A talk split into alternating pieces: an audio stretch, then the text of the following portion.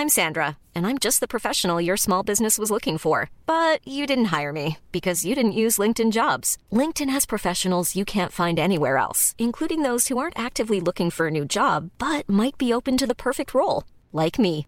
In a given month, over 70% of LinkedIn users don't visit other leading job sites. So if you're not looking on LinkedIn, you'll miss out on great candidates like Sandra. Start hiring professionals like a professional. Post your free job on linkedin.com/people today.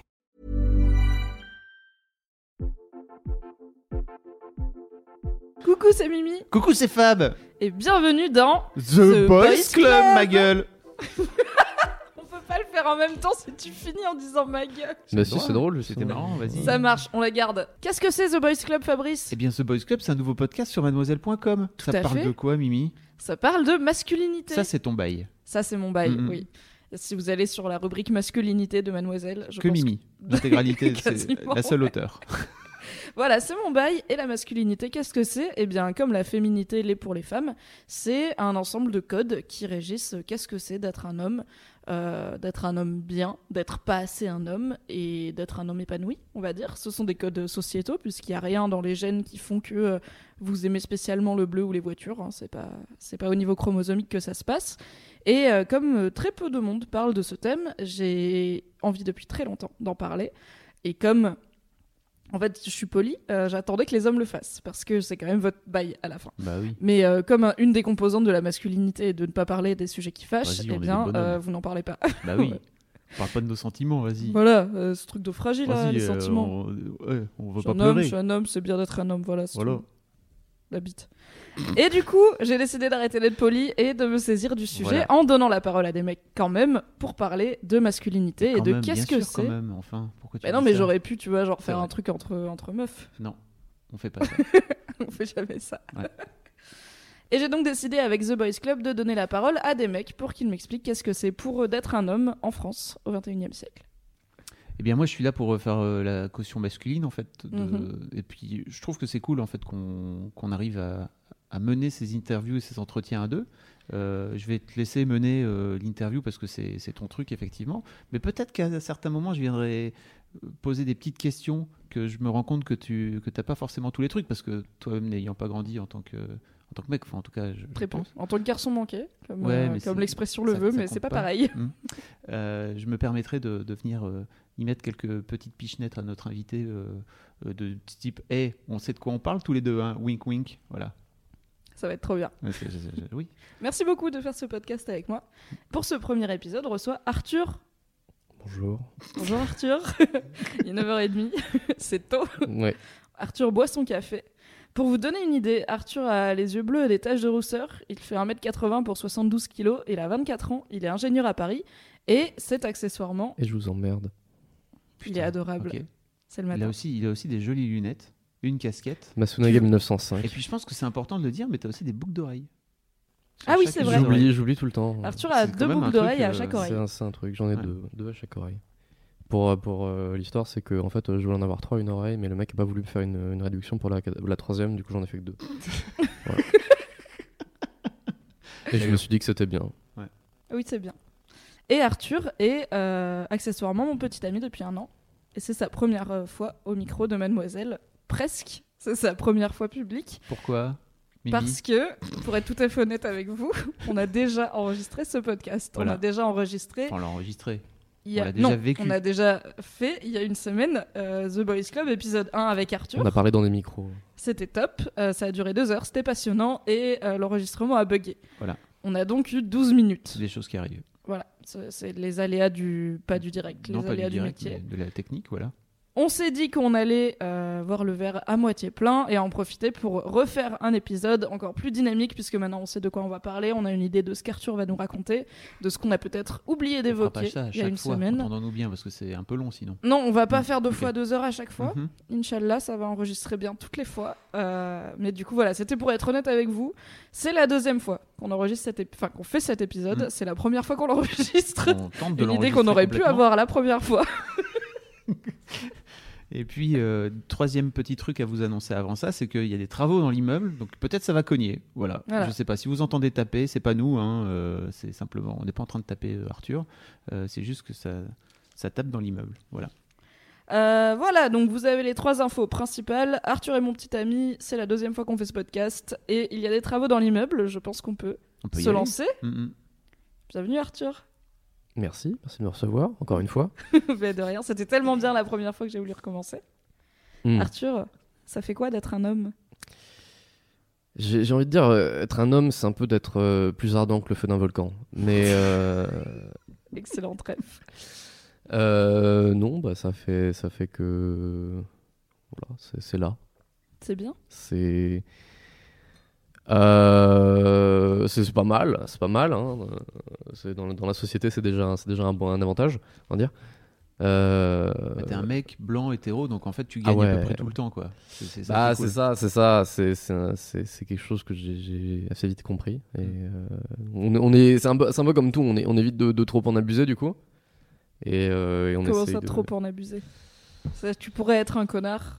Ah oui, je pourrais être, je pourrais être complètement un connard euh, et, et, et, et bien m'en sortir euh, à peu près, à peu près, à peu près tout le temps. Euh, mais ouais, non, on évite de. C'est un, c'est que comme euh, le disait mon pote Ben, un grand pouvoir implique de grandes responsabilités. Beaucoup de rêves. Donc, être un homme, c'est bien dans la société, euh, c'est plutôt sympa, mais faut pas trop en abuser. Voilà. Belle Un peu- définition. un peu comme déjà de toi Un peu comme l'alcool. Un, me- un mec bien, c'est-à-dire que déjà tu sors du lot. pour- J'essaye de faire, de faire croire ça à tout le monde, mais. euh, Ah, en fait, co- co- complètement faux. Oui. Quand est-ce que t'as compris que t'étais un garçon? Je me suis jamais posé la question. C'est t'es juste quelque chose qui est, qui est là en fait. Depuis, euh, depuis tout le temps quoi. Il n'y a pas un moment où euh, tu t'es comment dire ça? Tu t'es rendu compte que toi, en tant que garçon, t'étais traité d'une certaine façon alors que les petites filles ne l'étaient pas ou étaient traitées différemment?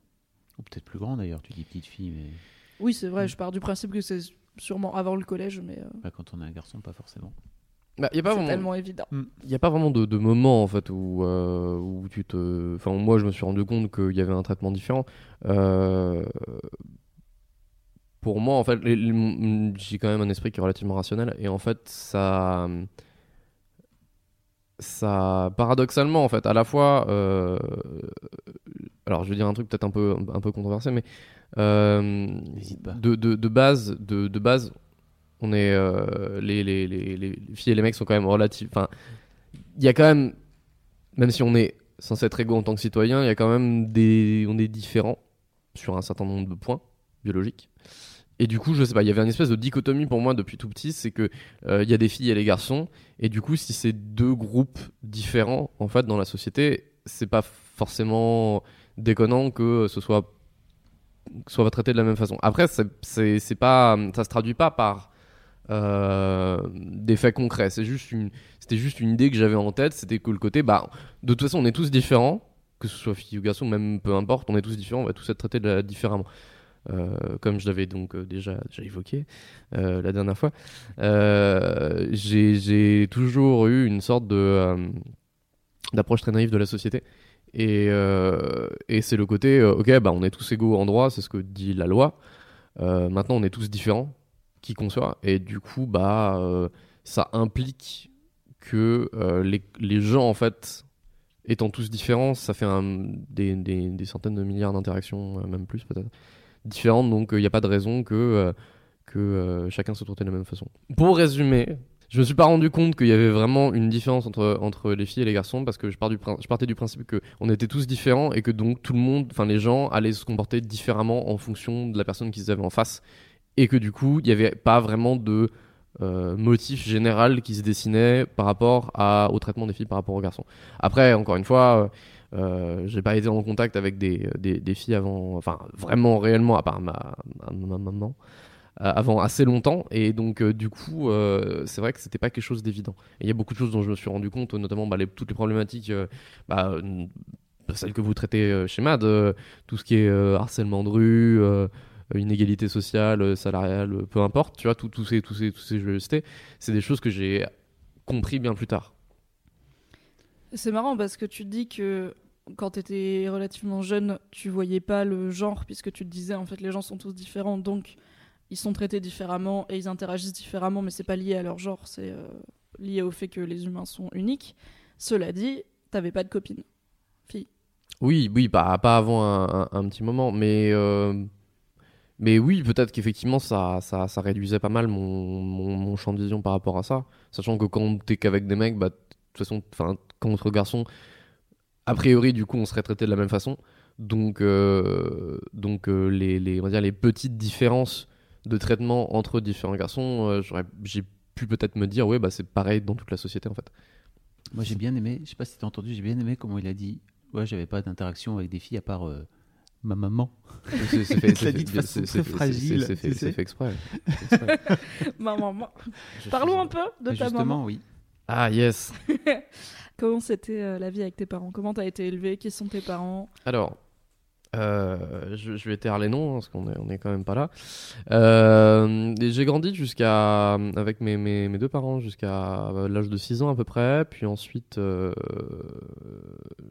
mon père est parti de la maison.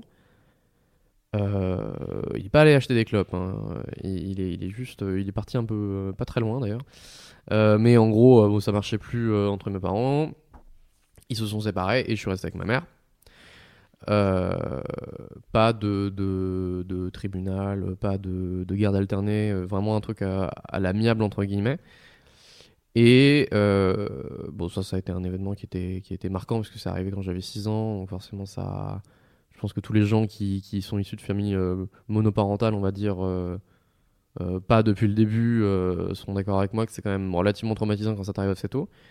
Euh, et ensuite, ouais, je suis, je suis, je suis resté euh, euh, chez ma mère euh, pour, pour une raison très simple qui était que l'école était, était en face. non, je rigole, c'était euh, pas la seule raison, bien sûr. On pourra couper ça au montage, je suis fatigué. Mais, euh, mais non, non, ouais, je suis- j'ai vécu avec ma mère après jusqu'à bah, euh, le moment où je suis parti à l'école. euh, Enfin, en, en école, à la fac, euh, en province. Voilà. Est-ce que t'aurais voulu vivre avec ton père? Oh, pas du tout. Pourquoi Pas du tout, et lui non plus, il voulait pas que je vive avec lui. hein. Euh, mon père était quand même globalement assez instable psychologiquement et euh, et d'une et en fait c'est le côté euh, si tu tombes sur un bon jour c'est très cool si tu tombes sur un mauvais jour c'est pas cool et bah du coup tu, tu minimises les chances de, de tomber sur un mauvais jour euh, quand tu passes juste un week-end sur du Euh, et, et voilà et puis juste bah ma, ma mère s'occupait de moi. euh, Ça a jamais, ça a jamais été remis en question en fait. Ça a jamais été euh, une vraie question.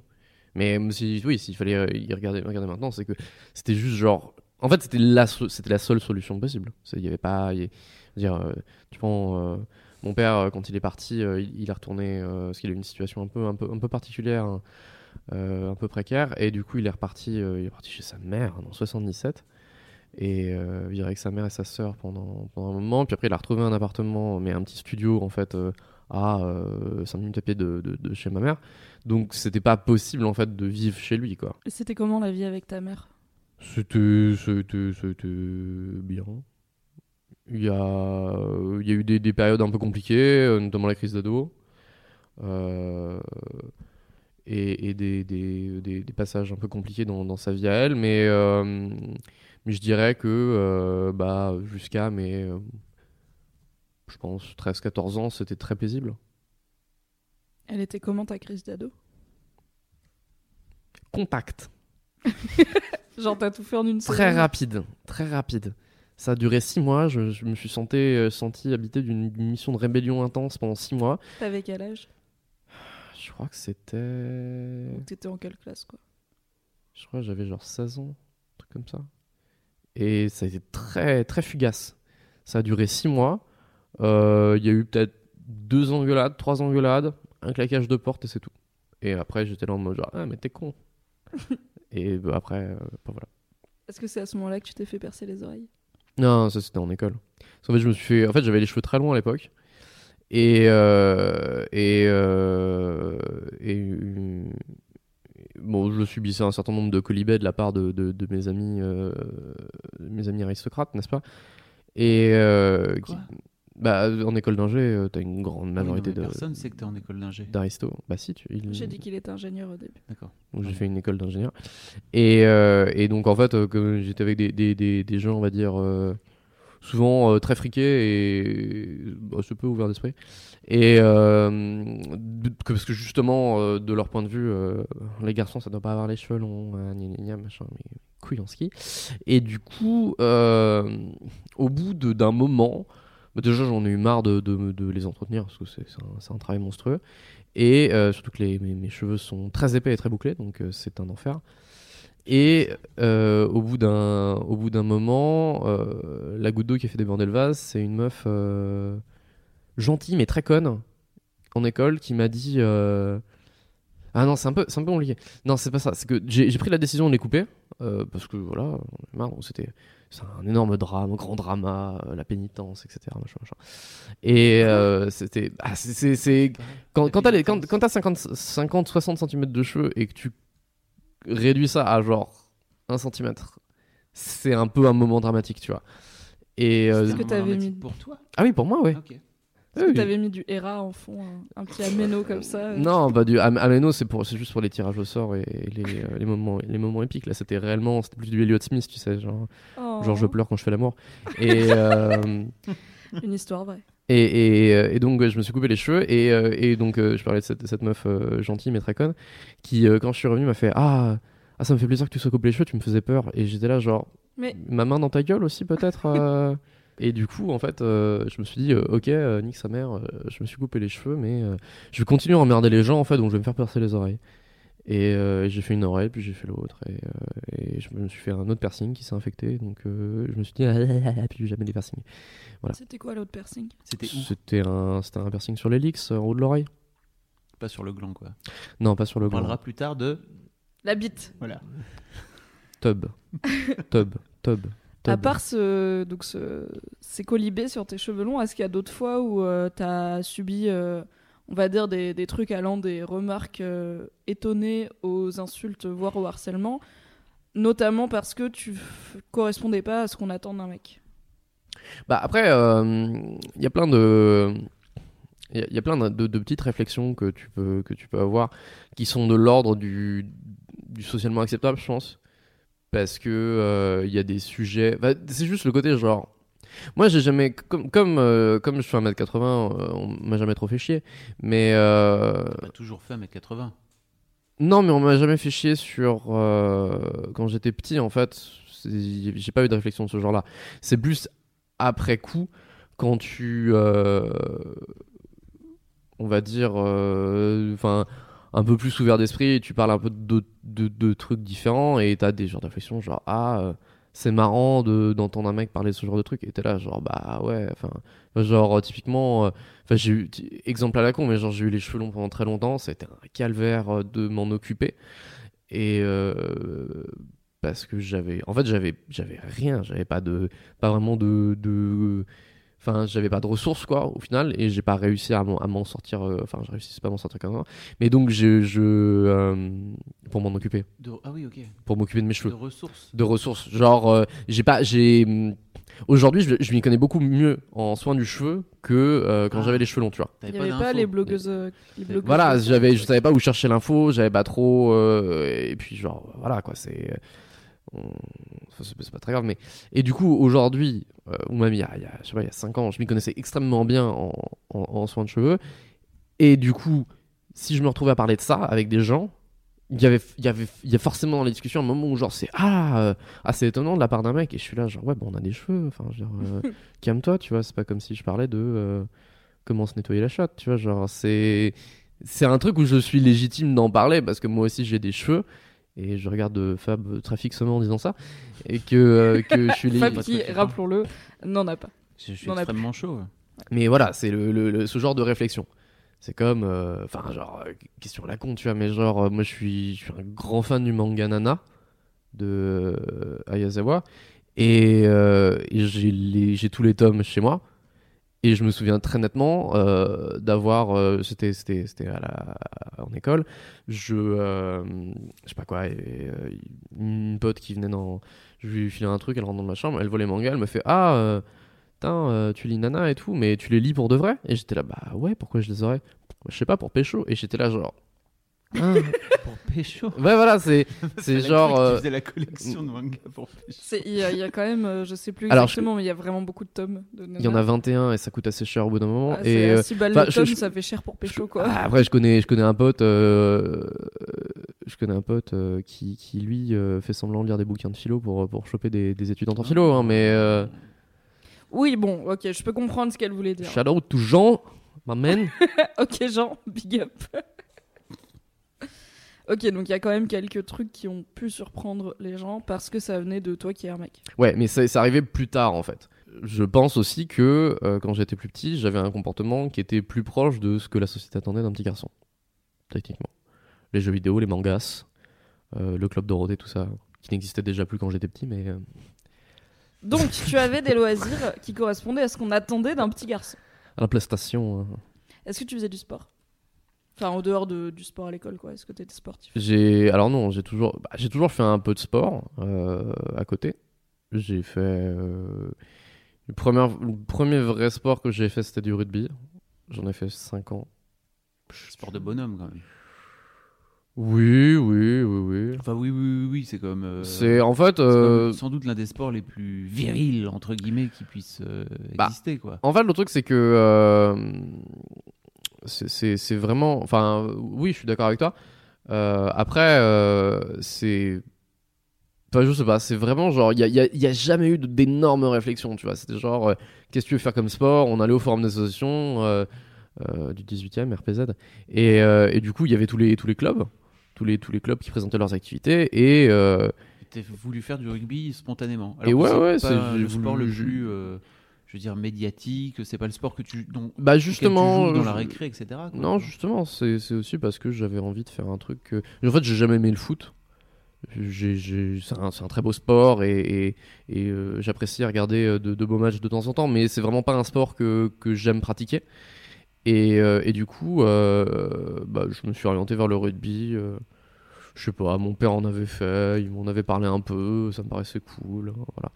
Donc c'est le vrai, le vrai premier sport que j'ai commencé et c'était quand j'avais, je sais pas, 8 ans, 7 ans, 8 ans, ouais. Est-ce que tu penses que ça a euh, changé quelque chose dans ta relation avec ton père de faire le sport de ton père? Est-ce que ça vous a fait un point commun ou est-ce qu'il t'a mis la pression parce que c'est son domaine et il veut pas euh, que tu Non, non. Après, je suis, jamais- je suis pas vraiment sûr qu'il en ait jamais vraiment fait, en fait. euh. Mais euh, c'était ce qu'il disait, quoi. Mais euh, non, le, le, le seul. ton père aurait une tendance à être malhonnête? Euh, non, juste mythomane. Et, euh, et en fait, le truc, c'est que le, le, seul point qui était intéressant par rapport à ma relation avec, mon père, c'est qu'il me, il m'accompagnait parfois. Ah oui. Ah, mais il t'emmenait au. il C'était une activité euh, père-fils quoi. Au match, tu veux dire, ou- Non, il m'accompagnait. Non, non, non, il m'accompagnait parfois aux, aux entraînements. Ok. Mais en soi, euh, c'était à Saint-Ouen, c'était à 20 minutes en bus de chez moi. J'ai fait 90% des, des entraînements, j'y suis allé tout seul, je suis revenu tout seul. Euh, les matchs, euh, shout out tout le restar, avec les matchs où tu prends le car à 8h du matin euh, un dimanche pour aller dans le 77, euh, de peler les miches en, en- en janvier.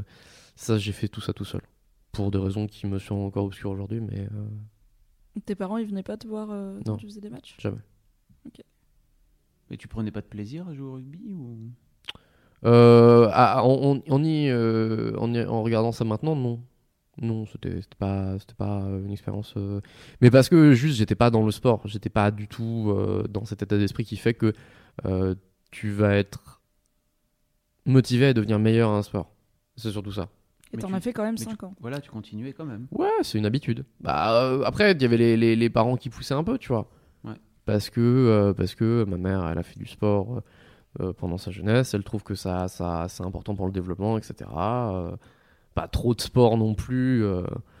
parce, que, parce que voilà, mais, mais en attendant, il fallait toujours qu'il y en ait un petit peu, quoi. Comment tu gérais quand t'étais. euh, alors, à la fois quand t'étais plus jeune et puis ensuite à l'âge adulte, comment tu gères les moments où t'es triste, où tu vas pas bien? Est-ce que t'en parles? À qui t'en parles Parce que donc je sais que quand t'étais euh, plus jeune, je sais plus si on l'a dit dans ce podcast ou dans On celui l'a qu'on pas a pas encore dit dans celui-ci, je pense. Mais... Mais euh, donc comme tu as dit, tu as mis longtemps en fait à fréquenter des filles, même amicalement, donc tu étais plutôt entouré de, de garçons. Comment tu gères quand ça va pas bien? Quand tu étais petit, on va dire, avant le, avant le lycée. Je crois que c'est au lycée que tu as commencé à, avoir des amis eux. Mhm. À peu près, ouais. Début, fin, fin collège. Bah, comme dit l'adage, RT c'était triste, donc euh, je faisais beaucoup de RT. Non. euh, Il est con. quand. Non, euh, bah en fait, c'est simple. J'ai toujours une. une- Bah, en fait, j'en parlais à ma mère, tout simplement. Vraiment. Il n'y a, pas- y a pas plus. Je lui parlais de. Bah, de toute façon, les gamins, ça raconte tout à leurs parents. Non, T'es Ah, ouf Les petits. non. Mais non. Ah, bah, je sais Ça pas. dépend du En gamin fait, et des parents. je pense que tu as sans doute eu cette relation-là avec ta mère et c'est cool. Mais, Mais moi, j'ai l'image de tous mes potes qui racontaient aussi euh, tous leurs trucs. Enfin... Moi, j'ai toujours été sur le cul, justement, quand j'ai découvert en grandissant qu'il y avait des gens qui racontaient ce qu'ils ressentaient, genre en détail, à leurs parents. D'accord, de façon euh, Bah, régulière. Parce je- que moi, c'était. euh, C'était très factuel, quoi. Mais c'est un apprentissage, je pense aussi, à savoir parler de ses propres émotions. Si tes parents n'ont pas l'habitude de le faire entre eux, enfin, Ah bah entre eux, clairement, oui, il y a- il y, a une vraie pudeur. et s'ils t'apprennent pas à le faire, c'est un truc qui est très compliqué à, à apprendre à faire. D'accord, je pensais pas que c'était à ce niveau-là. Après, je sais que. Profite, euh, profite, tu que- que- ça. Non, mais je sais, je sais que, que, que ma mère est très, très portée sur, euh, sur, la, sur la psychologie en général. Donc, euh, c'est sans doute un truc que, euh, qu'elle a- inculqué très tôt. Mais c'est vrai que. euh, Puis elle est très perspicace, très hypersensible, tout ce que tu veux. Donc, quand ça va pas, tu peux pas vraiment lui cacher, quoi. Et euh, en plus, les gamins, bah. Quand t'es gamin, tu sais pas trop cacher tes émotions, tu sais pas, tu sais pas vraiment mentir, quoi. Enfin, ça se voit, quoi. Donc, euh, et globalement, bah ouais, c'est à elle que j'en, parlais. Et qu'est-ce qui te rendait triste quand t'étais gosse? Est-ce qu'il y avait des trucs sur lesquels t'étais particulièrement sensible Bah, en étant gamin, j'avais un caractère un peu chelou. euh, j'étais très susceptible. Très, très susceptible. Euh, donc, euh, ça, c'était souvent une, source de frustration. Que, et j'en parlais pas mal à ma mère. Qui, depuis, dit encore que je suis susceptible, alors que bon, ça s'est calmé. Mais bon, euh, peut pas lui en vouloir. Mais non, c'était, je pense, qu'il y avait ça. Euh, les, euh, toujours des relations un peu compliquées avec mon père. Et. euh, et parfois des relations, enfin les, les- les trucs un peu compliqués qui pouvaient se passer à l'école quand ça arrivait. Compliqué comme? Euh, à, à l'école, Tu t'es fait bolosser à l'école. à l'école, je me suis un peu fait bolosser en Mhm. primaire. Euh, et aussi. euh, Par des garçons ou par des filles? Ou par les deux? Oh, par des garçons uniquement. Les filles, on les voyait pas. Ok. Bah, elles restaient entre elles dans la cour. euh. Chacun de leur côté. Ouais, voilà. Enfin, plus des petits groupes un peu partout, quoi. On avait une très grande cour de récré. C'était vachement bien. Et euh, voilà, t'es vachement grand parce qu'on était tout petits aussi. Mais. euh, et. euh, mais non, et même, même en cours, en fait, je, prenais plein de punitions parce que je parlais tout le temps. Il y avait pas mal de, petits trucs frustrants comme ça. J'ai pas, pas plus d'idées précises de, des trucs qui, qui, qui faisaient que j'allais pas bien, sinon ça allait globalement. Pas- Parce que je perdais ma sauvegarde de, de Final Fantasy, euh, généralement ça, ça allait. Un moment de silence pour toutes ces sauvegardes euh, Ouais. effacées par mes gardes. Ouais. Très dur.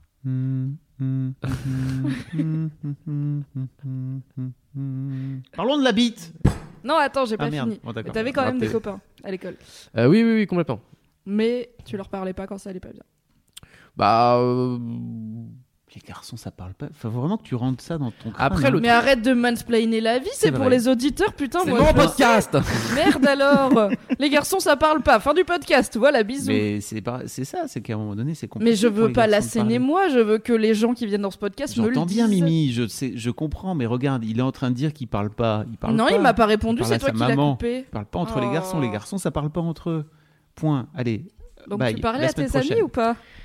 Mais alors.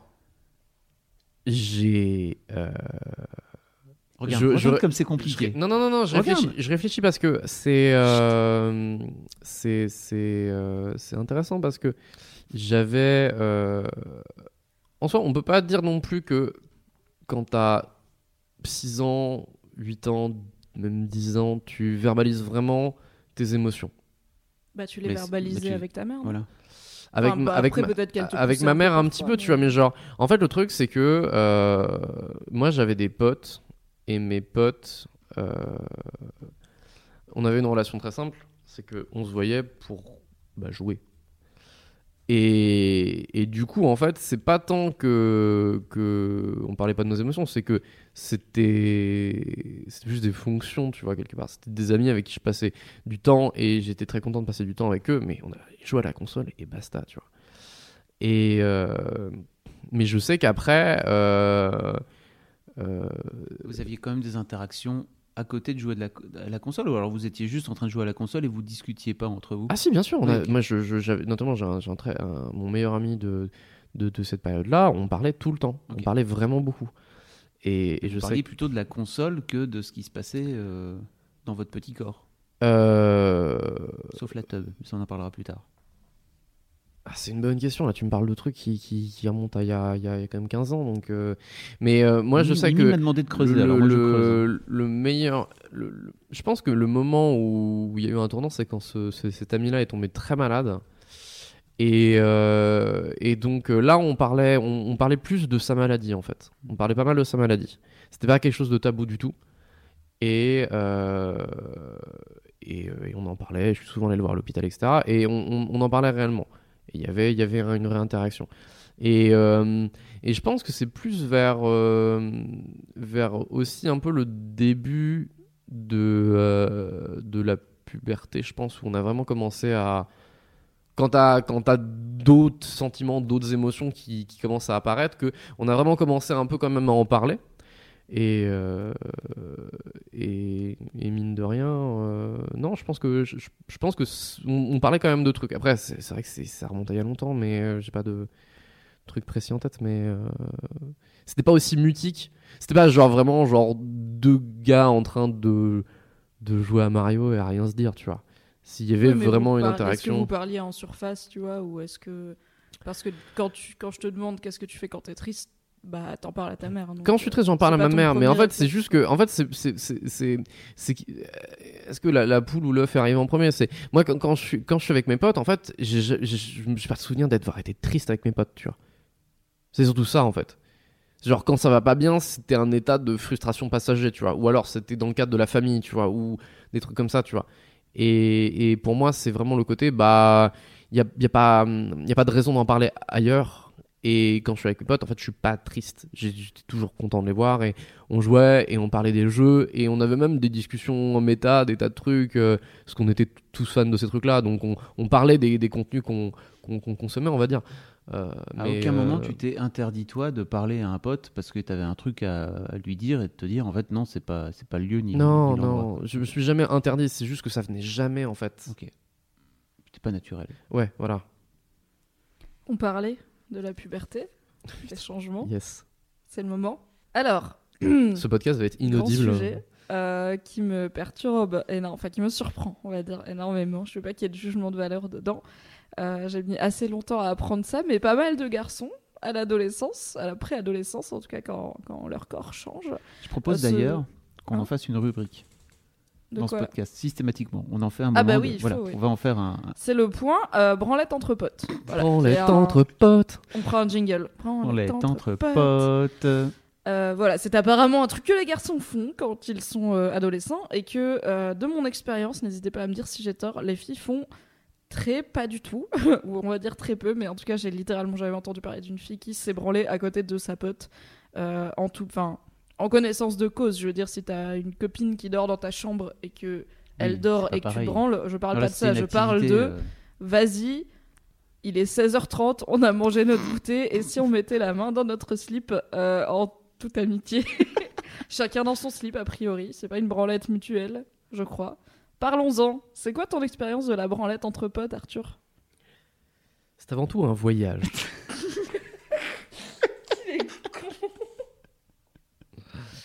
Euh, non, ouais, la branlette entre potes. euh, alors, euh, je parle pour moi, bien sûr. ça n- c'est pas un truc qui, qui, qui arrivait beaucoup.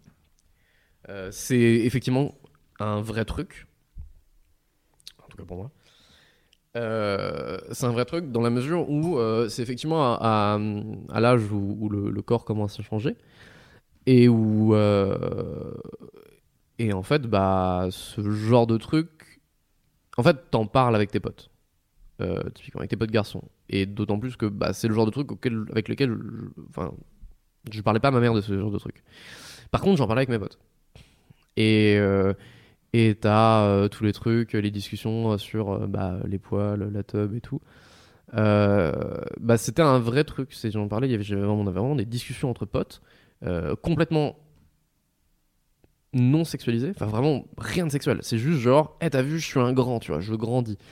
Et, euh, et du coup, bah, quoi de plus naturel que de le montrer. Voilà. Et, euh, et la masturbation, c'est un truc, bah, ouais, qui arrive, euh, qui arrive quand ça arrive. Et, et dans des contextes, on va dire, je saurais pas dire comment ça s'amène, mais ouais, ça, ça m'est arrivé effectivement que sans la tub, et puis, euh, puis regarde, ça coulisse bien, quoi. C'est. euh, Ça coulisse bien.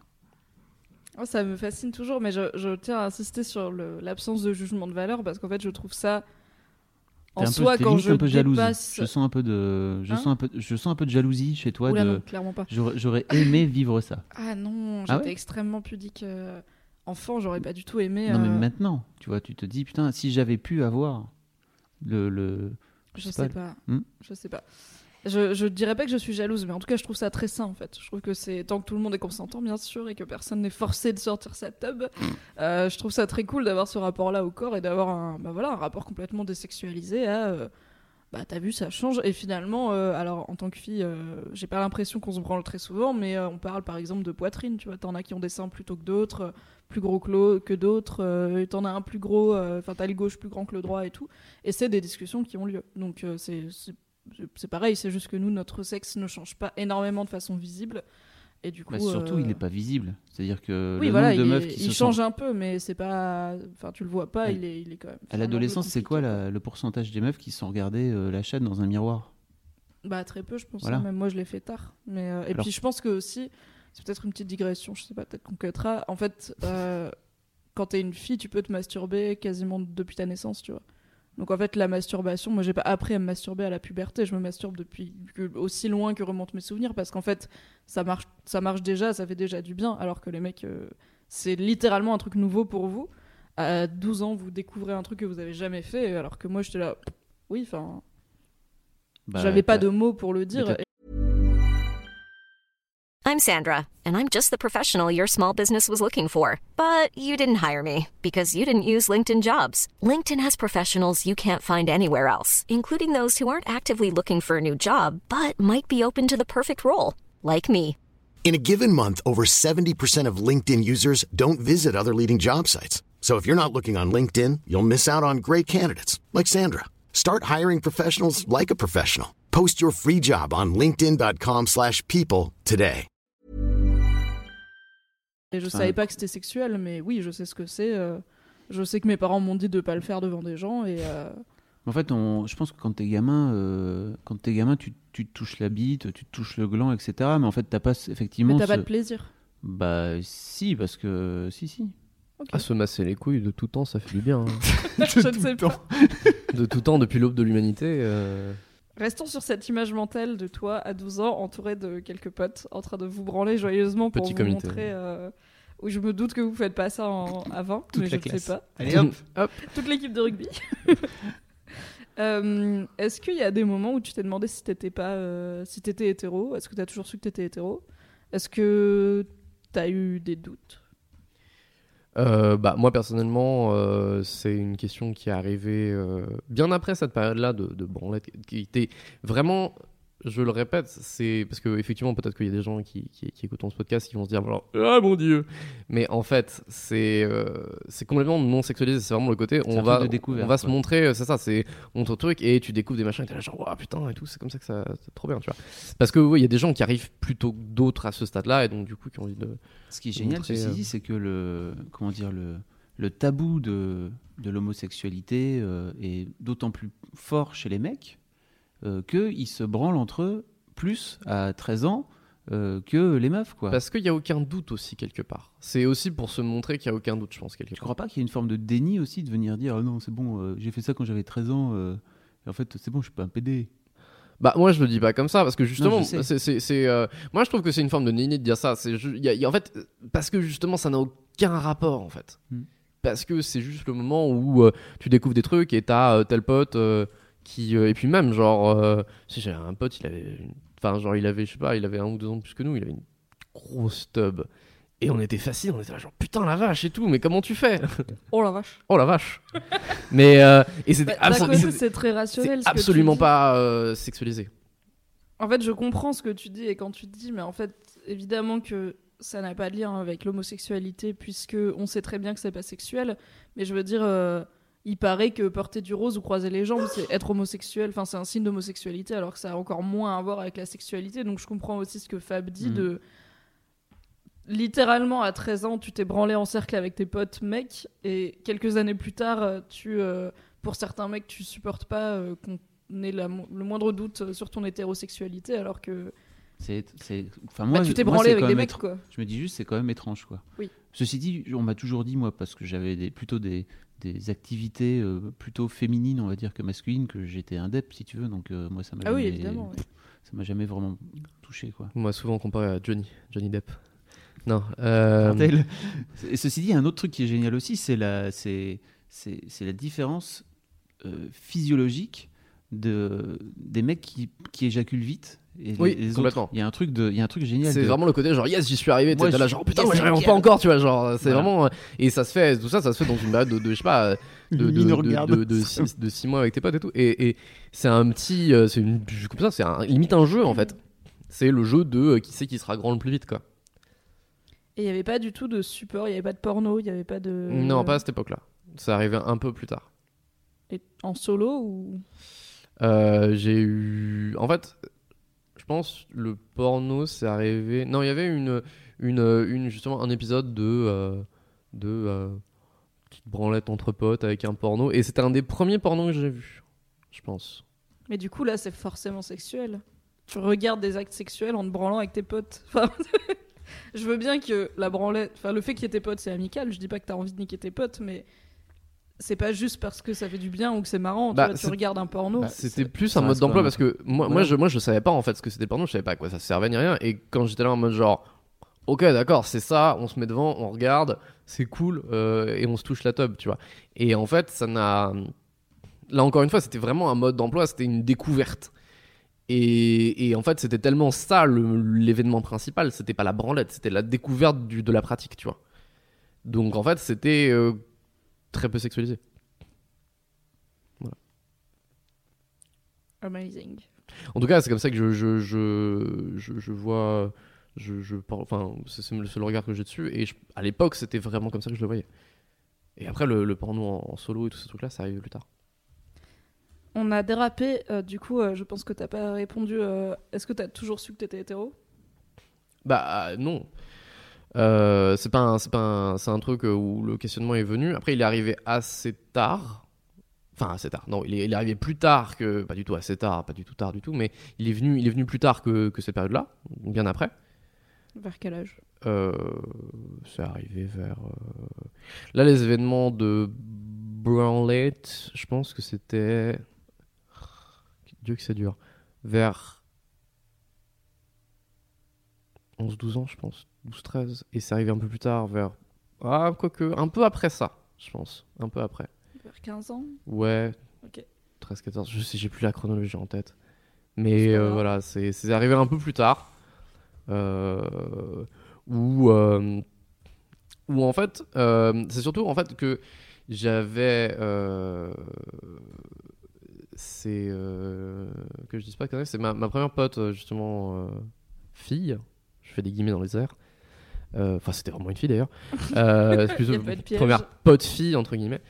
euh, qui euh, était fasciné un peu par, euh, par l'homosexualité en général. Et du coup, c'était un truc assez nouveau de le voir sous cet œil-là, en fait. C'est-à-dire que, à partir du moment où. En fait, c'est surtout le côté, tu pars du principe que, en fait, l'hétérosexualité, c'est la norme. Du coup, et c'est pas homophobe ce que je dis, c'est la société qui le, qui le dit comme ça. Tout est, tout est normé pour, pour des couples hétérosexuels. Et, euh, et, et en fait, euh, ça a jamais été quelque chose qui était. Ça, ça n'est jamais apparu comme une éventualité pour moi. C'est-à-dire que j'avais jamais pensé au fait que je pouvais être homo. Parce que déjà, les, les questions de, de sexualité et d'orientation sexuelle sont arrivées qu'à ce moment-là, en fait, avec la puberté et tous ces trucs-là, tu vois. T'avais pas de. d'amoureuse quand t'étais petit, même Non. fictive? Non. Genre, moi, j'étais amoureuse d'Aladin, tu vois. Toi, t'avais pas du tout. euh, Bah, pff, non, pas, pas que je me souvienne vraiment, tu vois. Pas que je Ok. me souvienne. J'ai vraiment été toujours été. vraiment, euh, genre, euh, pas trop les meufs, quoi. Ouais, jeux vidéo. Les jeux vidéo, c'est bien. Mais il y a des meufs dans les jeux vidéo, t'aurais pu être in love de Iris?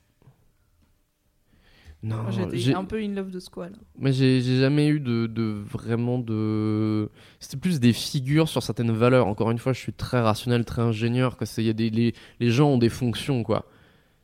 et euh, et c'est plus le côté. euh, euh, bah, prenons l'exemple de Final Fantasy VII, parce que tout le monde y a joué. Et si vous y avez pas joué, jouez-y, putain. Il a 10 euros sur Steam, merde. C'est. Ouais, ok, euh, Cloud il est badass, euh, un peu torturé mais badass. euh, Barrett il a un putain de canon à la place du bras, merde.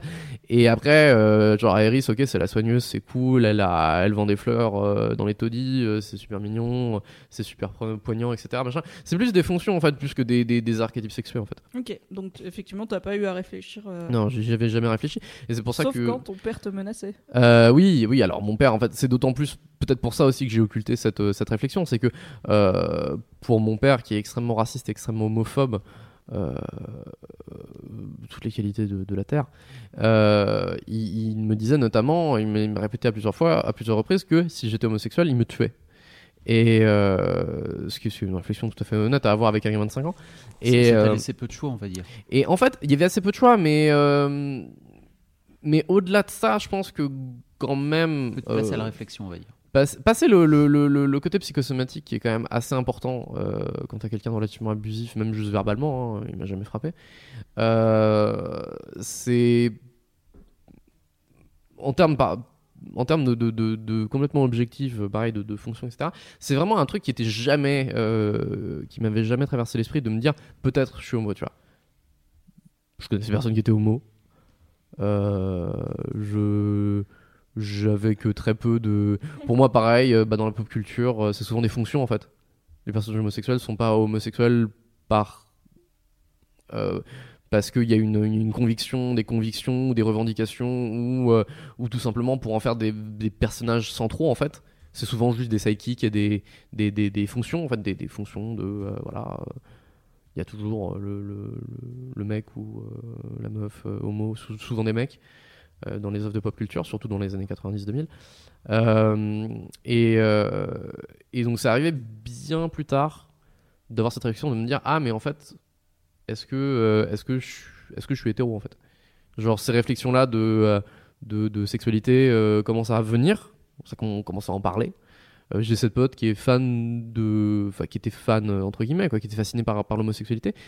Et, euh, et du coup, ça m'intriguait. Je me suis dit, ok, d'accord, il y a un truc, c'est un vrai truc, tu vois. C'est juste ça, c'était le côté genre, c'est un vrai truc. Et, et du coup, j'ai commencé à y réfléchir. Et, et, voilà. Et ensuite, il en a découlé que, bah non, non, je suis hétéro. Est-ce que c'est un, un chemin que t'as fait tout seul ou est-ce que t'en as parlé avec tes potes? Non, c'est un chemin que j'ai fait exclusivement tout seul. Non, j'en ai pas parlé avec Même cette pas meuf. J'ai pas, parlé de mes, mes, mes, mes réflexions sur l'homosexualité à cette meuf. C'est juste elle qui m'en parlait et tout. Et du coup, euh, ça m'intriguait, tu vois. Mais le, le cheminement sur mon orientation sexuelle, je l'ai fait tout seul. Est-ce que seul. tu penses que tes potes garçons ils l'ont fait aussi? Est-ce que tu penses que vous l'avez tous fait dans votre coin et que vous en avez jamais parlé? Non, je pense pas. Je pense qu'il y a des gens pour qui c'est une évidence euh, et qui, qui en fait ont la tête bourrée de préjugés donc qui se posent même pas la question. Ça ne peut pas être une possibilité pour eux, tu vois. Alors que moi, en fait, ça en était une. Malgré les menaces de mort de mon père et, et toute la. Et c'est aussi parce que mon père était tellement virulent par rapport à ça, je me suis dit, c'est bizarre. Enfin, tu vois, genre. Pourquoi? Oui, À côté, il, il euh? avait Mein Kampf chez lui et j'étais là en mode genre putain, l'auteur de ce bouquin, il a tué des millions de gens et toi derrière, en fait, tu juste tu veux tuer des homos. J'étais là genre il y a un truc qui va pas, tu vois. Et euh, donc pour moi, ça paraissait plus idéologique qu'autre chose. Et comme j'aime pas l'idéologie, je me suis dit tout de suite, euh, tout petit et déjà philosophe, mais euh, et, du coup je me suis je me suis dit, on garde un esprit ouvert par rapport à ça, parce que justement, il y a tant de haine aussi autour de ça que c'est pas normal. Il y a un truc qui va pas, tu vois. J'aimerais parler de ton rapport au corps. Euh, J'avais fait, euh, bien avant euh, d'assumer ma fascination pour la masculinité au grand jour, mon tout premier podcast sur Mademoiselle, c'était les complexes masculins, où il y avait trois mecs qui étaient venus parler de leurs complexes, et j'avais trouvé ça top, même si c'était un peu brouillon, parce que bah, c'est des sujets dont on parle très très peu, surtout à visage découvert, c'était en vidéo. Est-ce que toi, t'as des complexes physiques? Non. T'en as déjà eu? Oui. C'était quoi tes complexes? En fait, mon père m'a toujours répété que euh, j'étais euh, gros et gras, euh, gras comme un loup, comme machin. Et ça, c'est un, un. Quand on te répète ça depuis tout petit, euh, et qu'effectivement, j'ai jamais été genre euh, svelte athlétique. euh, mon, mon père ayant d'ailleurs euh, environ 1,5% de, de, de, ma- de masse graisseuse dans son corps. Ah, Donc euh, il a un... Honnêtement, euh, maintenant quand je repense à ces trucs-là, à 40 ans, euh, t'as pas un corps comme ça. C'est pas, c'est pas, c'est Ah, faut hyper faut, athlétique. tra- euh, faut travailler quoi. oui, voilà, faut, faut le travailler, faut, c'est, c'est muscu, nutrition, etc. Donc, euh, je pense que c'est juste le côté, il s'attendait à ce que euh, une personne aussi svelte et, et athlétique que lui, le gamin, paf, direct, champion du monde d'athlétisme. Euh, ce que c'est faux, j'aimais bien jouer à la console et, et, et- et voilà, et lire des, lire des bouquins. Échec cuisant pour lui donc. Échec cuisant de ce point de vue-là. Euh, mais voilà, il m'a toujours répété avec humour euh, que j'étais gros et gras. Et donc c'est un truc qui restait assez longtemps. Euh, Jusqu'à ce que, via une, une, une redécouverte du sport, je me suis réapproprié mon corps. mentalement parce que j'ai jamais j'ai jamais été j'ai jamais, jamais eu de trouble du comportement alimentaire je me suis jamais genre euh, enfin scarifié mutilé ou peu importe genre j'ai jamais eu de comportement autodestructif, j'ai jamais détesté mon corps. Mais c'est vrai que j'avais ce complexe-là du euh, ouais, ok, j'ai un peu de bite, tu vois. Et maintenant, non, j'ai plus rien. C'était comment cette euh, redécouverte du sport? C'était quand? C'était il y a, il y a 3-4 ans. Et euh, je suis parti du principe que, que là, il fallait faire quelque chose. Après un an sans sport du tout, où je me suis retrouvé euh, être une, une masse gélatineuse euh, terrifiante. Et, euh, et du coup, euh, je me suis motivé pour, pour, pour m'y remettre. Et, enfin, pour m'y mettre pour de vrai. Du coup, t'avais arrêté euh, le rugby, t'avais arrêté tout ce qui était Ru- rugby- sport régulier. Rugby, je m'étais blessé, je, je m'étais, je m'étais, je m'étais blessé aux jambes au rugby. J'ai dû complètement arrêter le rugby. J'ai, j'ai- c'était en début du lycée. Euh, du coup, euh, j'ai fait de la natation pour, euh, pour un truc un peu moins traumatisant. Et une fois la natation terminée, j'ai arrêté en prépa parce que j'avais plus le temps. J'avais plus le temps pour rien, littéralement. Et euh, j'ai découvert un peu le volet dans ce temps-là et le volleyball. Et, et donc j'ai très logiquement en école repris le, le volet. Et arrivé en troisième année, après ma césure euh, sans sport, je me suis dit ok d'accord, je vais prendre le volet, je vais m'y mettre à fond, je veux devenir meilleur, il faut que je fasse du renfort, je vais à la salle de sport, euh, je mange bien, je fais du sport, je dors bien, euh, je bois moins, je fais moins la fête, et je fais plus de sport. Et, et c'est passé par là.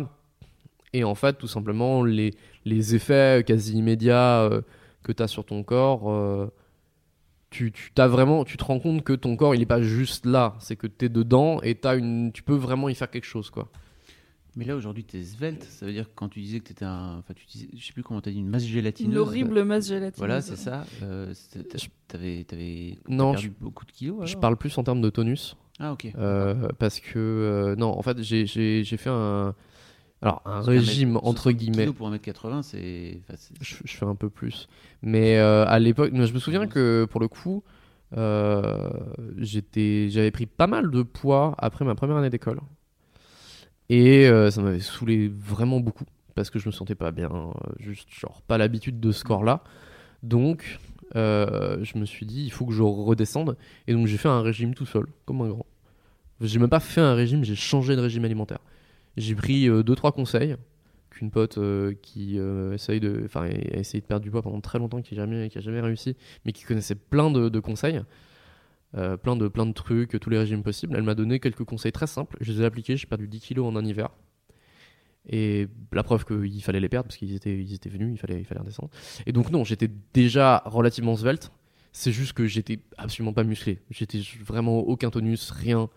Euh, très mauvaises habitudes alimentaires, mauvaises habitudes de boisson, euh, tous ces trucs-là. Et donc, du coup, je me suis dit, il faut que je reprenne en main tout ça. Et tu l'as fait tout seul? Euh, oui, oui, oui, tout seul. Euh, après, je suis allé chercher de, de- de l'aide là où il fallait. C'est-à-dire que j'ai eu la chance euh, dans, ma, dans ma salle de sport de province, qui était assez, on va dire, luxueuse pour le prix de ma salle de sport un peu nulle à Paris, tu vois. J'avais des super coachs étudiants en STAPS qui se faisaient un énorme plaisir euh, de, euh, de, de, de, bah, de donner des conseils aux gens qui passaient, des conseils nutrition, des conseils de, des programmes, etc. Et donc ça s'est fait avec leur aide à eux. Mais sinon, globalement, ouais, tout seul.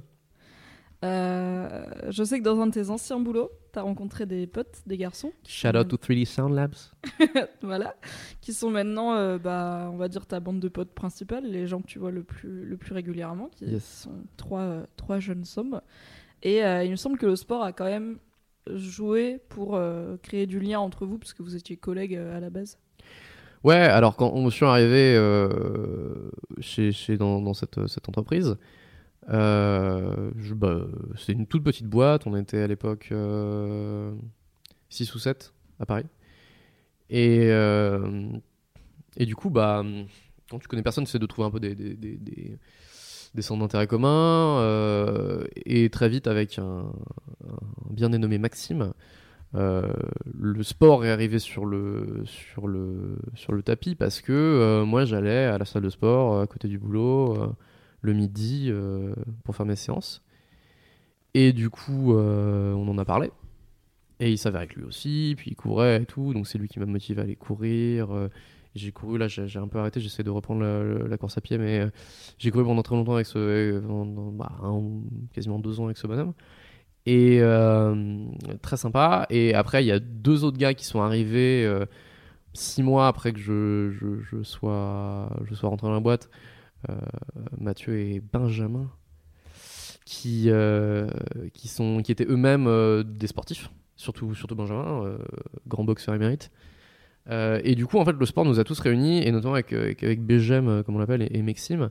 On est, on est parti euh, courir le matin. euh, c'était- extrêmement fédérateur, et c'est aussi un des trucs qui nous, qui nous rapproche. euh, outre euh, le Bordeaux supérieur du Café du Centre, euh, le, le- le sport est encore un truc qui nous, qui nous, qui nous lie pas mal. Ouais. Le sport et l'alcool, donc.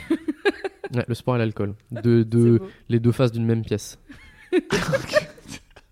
Cette pièce, c'est la vie. Alors, on, en- on avait parlé, euh, une fois, on avait bu un verre, euh, toi, euh, moi et ce cher Tom Dapi qui avait, il y a un moment, fait des dessins pour Mademoiselle. Yes. Et Tom, qui est lui-même assez passionné et assez avancé sur les questions de masculinité, et qui sera très probablement dans ce podcast un jour, voilà, vous l'aurez entendu ici en premier, disait qu'il avait l'impression qu'en fait les mecs, entre eux, ne parlent pas vraiment d'émotions et de choses euh, intimes, euh, qu'ils en parlent plutôt aux femmes dans leur vie, et que du coup, une, une bande de mecs, ou en tout cas de- ouais, une bande non mixte, ne va pas partager des choses très euh, du domaine de l'intime, et il me semblait que tu étais d'accord avec lui. Donc je voulais savoir si tu pouvais nous parler de ta relation avec Avec BGM. Maxime, Bégem et Mathieu. Et, et de, bah, est-ce que en fait tu peux leur parler de trucs personnels, de, de quand ça va pas, de, peur, de, de, de blessures, tout ça Alors, euh, il y, a un- il y a un truc, c'est que je sais, c'est pas je pense, c'est je sais, je suis intimement convaincu que euh, je peux leur parler de tout. Si jamais il y a un problème, euh, je peux les choper et je peux dire euh, ok mec il y a un truc qui va pas, je peux leur en parler. Et, euh, j'ai eu des moments de un peu de, de- de- des mini moments de détresse. euh, où je suis allé les chercher, mais pour des questions où, en fait, en- encore une fois, c'est des questions de fonction. C'est-à-dire que euh, moi, en ce moment, j'étais en, recherche de boulot. Et, euh, notamment euh, via euh, les réseaux de, de, de deux de ces, gars-là, euh, j'ai cherché du taf dans ces cercles-là. Et en fait, c'était mes référents, en fait, numéro un sur ces recherches-là, sur mes doutes, sur mes trucs, etc. Et il y a un certain nombre de trucs qui Ouais, mais ça ont c'est été- pas, Ça reste des c'est pas du- fonctions. Tu sais, tout à l'heure, tu parlais de fonctions. Je, c'est- mais je, pour moi, le terme de fonction, il est c'est important pas parce perso, tu que. vois. de dire euh, ah je sais pas si cette boîte euh, je, je m'y épanouirais bien. Qu'est-ce que t'en Ah non, non, penses? non, c'est vraiment, euh, c'est vraiment des, des, des, des trucs euh, du genre euh, un peu euh, limite existentiel. C'est que faire de ma vie, pourquoi la vie, pourquoi la mort, etc. Donc t'as sollicité tes potes parce que t'étais paumé. J'ai sollicité, oui, j'ai sollicité mes, mes potes parce que j'étais paumé et ils, ont, ils ont tous répondu à leur façon. Mais, mais je suis d'accord dans la mesure où. moi, je pense que je pourrais leur parler de n'importe quoi, mais je suis pas sûr que eux ils aient les clés pour répondre, en fait, surtout.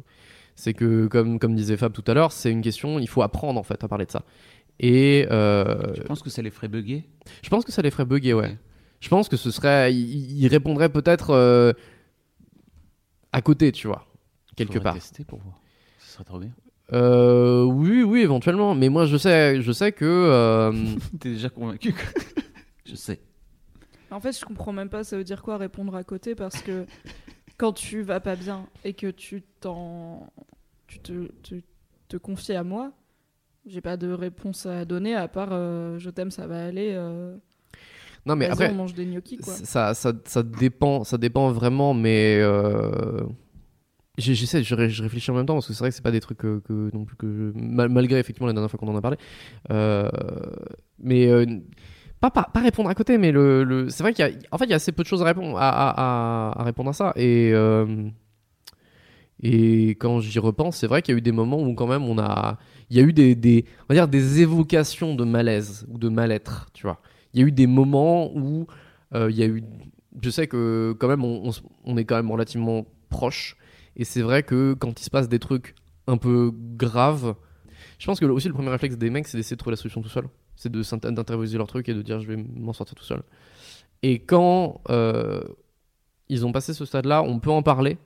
Et à ce moment-là, il y a une forme de compassion qui se met en place et, euh, et, et d'empathie et de tout ce que tu veux, et parfois même de, de, de discussion, euh, souvent à l'aide de l'alcool, parce que mine de rien, ça reste Pas dur Mm. ça reste dur et même dans certains cas c'est des trucs qui sont durs à dire sobre même à n'importe qui tu vois donc euh, ça ça je, je pense que c'est important de Enfin, ce podcast va être super pour ça.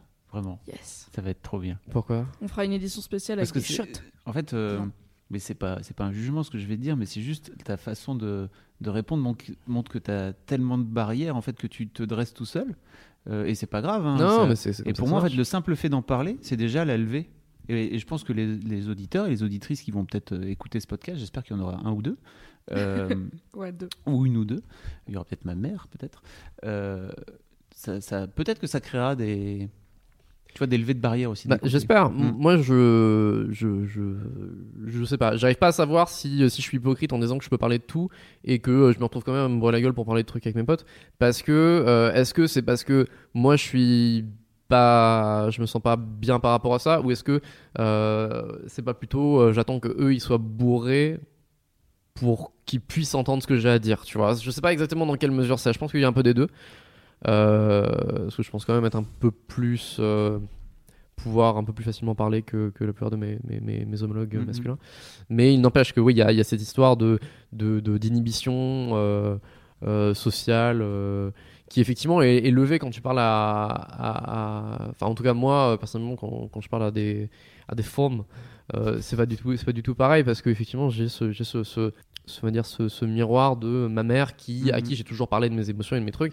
Et c'est vrai que c'est plus facile de, de trouver, euh, pour moi, euh, en, en- en une femme, un, un confident. Merci pour cette honnêteté. Bah c'est cool.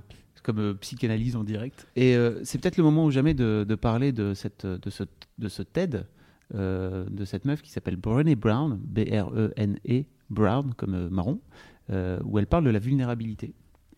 Alors, spoiler alerte, moi je l'ai regardé, j'ai chialé quasiment instantanément, où elle parle de sa propre. Donc c'est une meuf, hein, elle parle de, sa, de son propre rapport à la vulnérabilité. Elle explique en fait qu'elle a travaillé là-dessus. Elle a d'abord travaillé sur la honte publique, euh, sur la honte et ce que ça fait d'avoir honte et le fait de, de sortir dans l'espace public. Et en fait, au fur et à mesure, elle est arrivée à bah, réussir à, à démontrer une forme de vulnérabilité. Regardez ce TED, on le mettra dans les show notes, n'est-ce pas? Tout à fait. on mettra le lien. Euh, c'est vraiment un. euh, donc cette, cette personne a écrit un bouquin derrière, etc. Mais enfin, vous n'avez pas forcément besoin de lire le bouquin. euh, ce qu'elle explique dans le TED est déjà suffisamment éclairant et, et donne des pistes en fait hyper intéressantes. Ça, me fait penser à un truc d'ailleurs, c'est que euh, c'est vrai qu'on n'a pas évoqué la, vulnérabilité encore avant, cette euh, brillante intervention de, Fabien Laurent.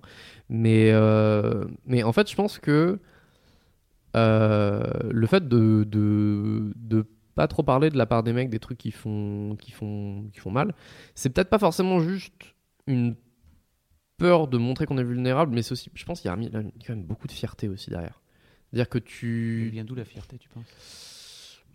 Un construit social quelconque. Je pense que le ce que, je disais en, début d'émission, euh, qu'il faut être euh, plus ardent que le feu d'un volcan. Et c'est un, un peu le cas. C'est euh, on, nous, on nous bourrine d'archétypes de mecs avec une, une, noix de, de cajou à la place du cerveau et qui, qui doivent, qui sont, qui doutent pas, euh, qui, euh, enfin c'est très manichéen. C'est souvent les trucs qu'on balance aux gamins avec les dessins animés aussi. Tu vois, c'est le côté faut leur, faut leur aider à se, construire une, un socle, on va dire de, de, de, direction qui permet de se développer psychologiquement correctement parce que si tu te bases que sur des incertitudes ou des trucs qui fluctuent tout le temps tu deviens fou euh, shout out to my dad mais et je pense que c'est des trucs qui ont été choisis par la société depuis très longtemps en fait de euh, de l'image de euh, de voilà de euh, Du chasseur. du chasseur euh, de euh, Du patriarche. Du du guerrier. patriarche. Moi, moi, je pense que le construit du chasseur, euh, il est très unique à la, il est très particulier à la, à la race humaine parce que euh, on a une fucking gestation de, de 9 mois et que euh, bah quand t'arrives en âge de, de, chasser, euh, bah t'as les, les, les, meufs elles sont enceintes, les hommes euh, vont vont chercher à bouffer et en fait je pense que c'est quelque chose qui est venu on va dire de façon de l'évolution et de, de la biologie de l'espèce qui s'est transformé en une espèce de construit social quand on, on a commencé à, à, on va dire, plus formaliser les, les fonctions des, des gens dans la société. Donc, partant de là, on a cette espèce de... de, euh, du, mec qui doit toujours être fort, euh, solide comme un roc, etc. Et c'est vrai que je pense que on va je pense que tu trouveras très peu de mecs qui vont dire alors moi je ne parle pas de ma vulnérabilité parce que euh, je suis je suis régi par des construits sociaux qui m'empêchent de parler de, de choses comme ça en public. Non, Bah, je- un peu ce que tu ça va se- oui parce que je suis pas je suis pas je- je- on, on est on est on est on est en train d'essayer d'explorer un peu la psychologie du truc. Puis surtout, une fois que tu es en train d'être capable de dire ça, en fait, c'est que tu es capable de le dépasser. Oui, Donc, a voilà, priori, tu décides toi-même de, de le dépasser, sinon tu restes juste dans- dans ton précaré. et C'est ça, t'es plus dans le déni. Mais t'as assez peu de gens qui vont verbaliser ça comme ça. Ils vont juste. Le, le symptôme de ça, c'est de la fierté. Mais Je pense qu'on n'en parle symptôme. pas. C'est ça le vrai problème pour moi, c'est qu'on n'en parle pas. Et en oui, fait, quand mais ça se matérialise derrière par euh, un côté un peu fier. Je pense Quand que toi-même tu décides de te mettre à poil là, enfin en tout cas de te mettre en, en position de vulnérabilité en Je suis en parlant. train de, de faire gigoter mon sexe euh, actuellement. euh. non, pas du tout. Ah, on peut, on peut le faire comme ça si tu veux. Arrête de, de faire tourner ta tub comme ça, les icobits, ça suffit. je vais m'envoler. Mais, mais quand toi-même, en fait, tu es en train de te mettre en position de vulnérabilité, de- d'expliquer ton rapport au mec par rapport à ton rapport aux meufs, qui peut-être euh, a un écho par rapport à celui avec ta mère, etc., tu te mets toi-même en position de vulnérabilité et tu es toi-même en train d'en parler. Ce qui va peut-être créer des, des déclics, Bah, en fait, c'est tout, des le- c'est tout ce que des- j'espère faire en fait avec ce podcast. Ouais, J'ai- y a, j'ai pas choisi de faire un podcast, euh, on va dire, euh, de théorie, euh, de, de trucs universitaires comme, par exemple, existe depuis quelques mois Les couilles sur la table, qui est un podcast de binge audio créé par Victor Tuyon, si je me Toyon, Tuyon, je ne sais plus. Euh, chouette. Victoire, pas Victor. je pense Oui, que je l'ai mal prononcé. Oui, oui. ok. Donc les couilles sur la table de Binge Audio, euh, qui est plutôt euh, en fait inviter des, des gens euh, pertinents qui travaillent déjà sur la masculinité et en fait pas mal de meufs parce que euh, les mecs vous vous sortez pas les doigts pour faire Bah les trucs. Donc en fait un épisode sur deux c'est deux meufs qui parlent de masculinité entre elles et c'est vachement cool parce que c'est des, meufs dont c'est le métier, hein, elles, elles sortent pas des, des idées de leur cul. Mais moi j'avais pas envie de faire ça et j'avais envie, je préfère avoir un mec qui, euh, avec ses propres mots, bah, ouais, se met un peu à poil en fait et réfléchit à des trucs auxquels il a pas forcément réfléchi, et à des questions qu'on lui a peut-être jamais posées. Parce que j'espère qu'en écoutant ça, euh, si vous êtes un mec, vous allez y réfléchir aussi. Et si vous êtes une meuf et que vous avez des mecs dans votre vie, bah, en fait, peut-être que Vous si passer, vous avez envie, ça peut ouvrir la discussion. ou leur passer si vous voulez pas ouvrir Oui, la ou bien discussion. sûr, euh, n'hésitez pas à ça. faire circuler. euh, Mais bon, après, encore faut-il. euh, Moi, j'ai des. Enfin, j'en- j'en ai plus parce que j'ai que des potes euh, déconstruits maintenant.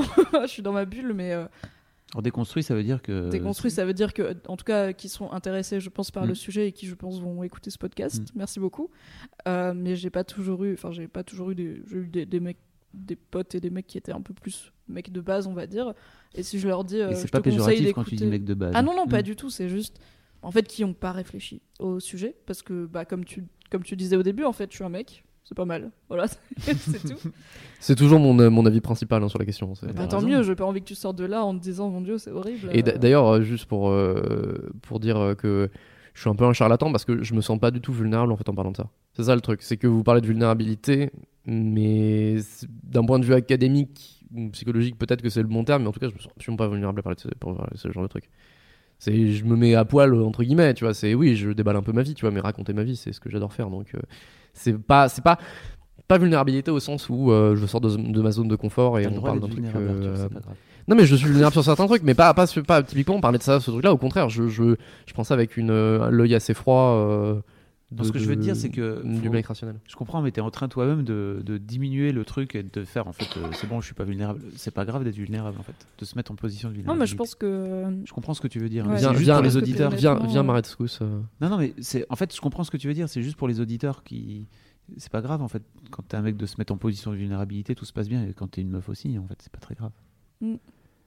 Est-ce qu'on conclut? Je réfléchissais. Oui, on va conclure. C'est intéressant. Euh, oui, on va conclure. Donc, j'ai quelques questions que, euh, Yes. que j'aimerais euh, à terme poser à chaque invité de ce podcast. La première question, à la base, je voulais demander que des personnes réelles, mais je vais l'élargir aux personnages de fiction parce que je me rends compte que tout le monde répond la même chose quand je demande pour des gens qui existent. C'est quoi, selon toi, les mecs, donc réels ou fictifs, qui incarnent euh, une idée euh, plutôt positive de la masculinité et qui ont l'air euh, plutôt à l'aise dans leur genre Sachant que si j'élargis ça aux personnages de fiction, c'est parce que tout le monde répond The Rock et que du coup, on tourne vite en rond. The Rock ou Barack Obama. Donc ça peut être The Rock ou Barack Obama, mais ça peut être aussi des personnages qui n'existent pas. Hmm. Moi j'aime bien Ron Swanson. non mais pas pour le pour le coup euh, il est archétypal euh, au possible. Donc Mais, euh, Ron Swanson, je, je oui. résume pendant que tu réfléchis. C'est un personnage de la série comique américaine Parks and Recreation. C'est un mec qui, c'est un, un cadra avec une grosse moustache qui aime le whisky, la viande saignante, être dans la nature et construire des trucs et chasser. Donc euh, au premier abord, il peut avoir euh, l'image d'un mec euh, quasiment fermé d'esprit en fait, euh, voire, euh, voire misogyne puisqu'il valorise des des loisirs et des façons d'agir qui sont considérées comme extrêmement masculines. Mais en fait, là où c'est intéressant, c'est que euh, Ron Swanson, plus on apprend à le connaître, plus on se rend compte qu'il est absolument l'inverse euh, Il est pas aussi d'un mec euh, misogyne. Et bourrin que que ce qu'il veut Pas bien du laisser tout. entendre. il est, euh, il est vulnérable à sa un façon. super personnage. Il aime euh, les femmes euh, fortes, avec, euh, avec euh, une forte personnalité, de l'ambition, euh, des femmes qui sont autonomes et qui sont capables de se gérer elles-mêmes et de partager un bout de leur vie avec lui si elles veulent. Et euh, en fait, il est très chouette et loin d'être euh, un genre de. de, de- Loin d'être le gros con qui pour lequel Voilà. il se fait passer quoi. Il aime juste pas du tout le gouvernement, alors Mm, qu'il bosse pour le gouvernement. C'est un autre sujet. Qu'est-ce que tu voudrais dire à un, à un jeune mec euh, de 13 ans, on va dire, qui, qui débarque dans sa puberté et qui écouterait ce podcast Qu'est-ce que tu aurais, Est-ce que tu aurais un truc à lui dire? Prends oui. marteau et cogne par exemple. Ouais. Mm. Euh, c'est qu'il faut garder, garder les yeux ouverts, quoi, garder les yeux et les oreilles ouverts, et ne pas se, ne pas s'enfermer dans, dans, dans, dans- dans des certitudes euh, euh, qu'on pourrait avoir sur le genre ou la sexualité ou les gens en général, et essayer de, de, de, de rester attentif à ce qui se passe autour et, euh, et avancer, on va dire, en regardant, en regardant un peu autour, quoi. Ok, top. Plutôt un bon conseil. Bah oui, c'est clair. Merci, Arthur. beaucoup Arthur. Bah, merci à vous de m'avoir réinvité. Merci Fab. Merci Mimi. Merci Louise d'avoir surveillé que ça enregistrait bien. J'espère que ce premier épisode de The Boys Club vous a plu. Si oui, n'hésitez pas à vous abonner et à mettre plein d'étoiles sur iTunes, comme ça on sera bien noté. Ça fait Ce sera plaisir. cool. On se retrouve tous les 15 jours, ce sera un jeudi sur deux.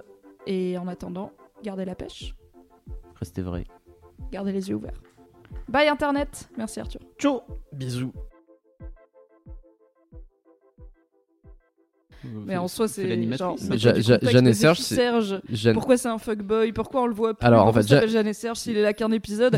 Est-ce vraiment le sujet de Ja- ce podcast? Ja- Je ne sais pas. Non, Non, mais c'est. Jeanne et Serge, c'est un dessin animé japonais qui a été, qui a été euh, importé en Non, France Peut-être on s'en fout en fait. sur le volleyball.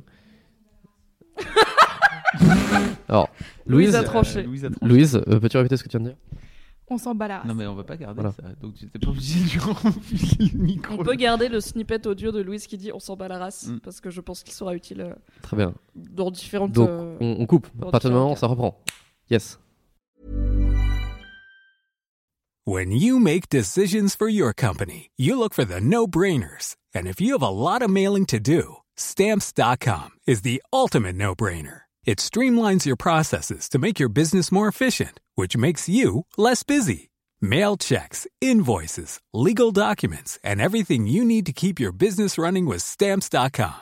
Seamlessly connect with every major marketplace and shopping cart. Schedule package pickups and see your cheapest and fastest shipping options from different carriers with rates up to 89% off USPS and UPS rates. And with the stamps.com mobile app, you can take care of mailing and shipping wherever you are. Make the same no-brainer decision as over 1 million other businesses with stamps.com. Sign up with code program for a 4-week trial plus free postage and a free digital scale. No long-term commitments or contracts.